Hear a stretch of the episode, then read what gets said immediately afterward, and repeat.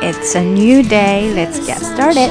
接着我们来听一下今天要跟读的第一句。 Here, I took the rest of last night's cupcake money and brought you a coffee and a fresh juice.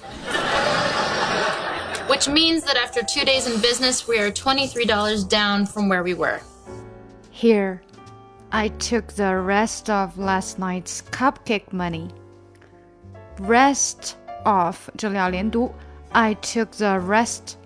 I took the took the took 的这个 k 要非常轻和短。首先它不能出声，k 是这样的音。Took took took took the took the 是这样的。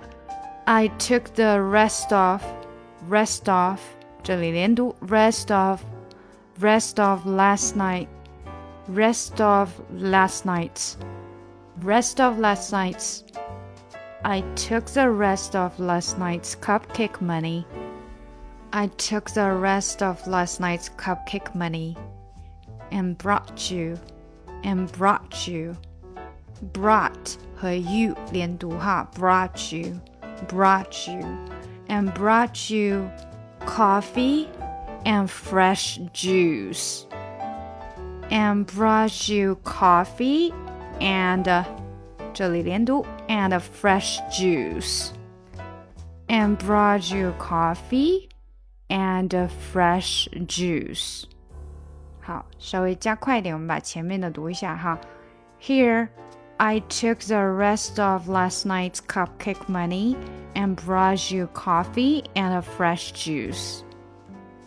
Which means that, which means that 啊，三个这个音都是完全出来的，只不过就是连接比较紧密。Which means that, which means that 这个 t 会稍微短一点哈。That 的 t. Which means that after two days in business, after two days in days in 这里连读 days in business, after two days in business, we are $23 down from where we were. We are $23 down from where we were.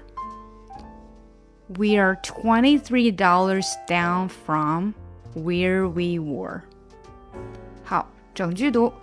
Here, I took the rest of last night's cupcake money and brought you coffee and a fresh juice, which means that after two days in business, we are $23 down from where we were.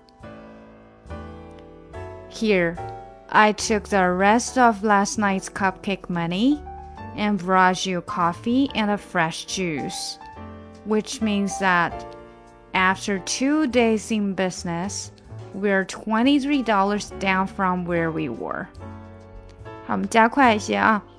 Here, I took the rest of last night's cupcake money and brought you coffee and a fresh juice, which means that after two days in business, we're $23 down from where we were. Here, I took the rest of last night's cupcake money and brought you coffee and fresh juice, which means that after two days in business, we're $23 down from where we were. 今天就到这里啦！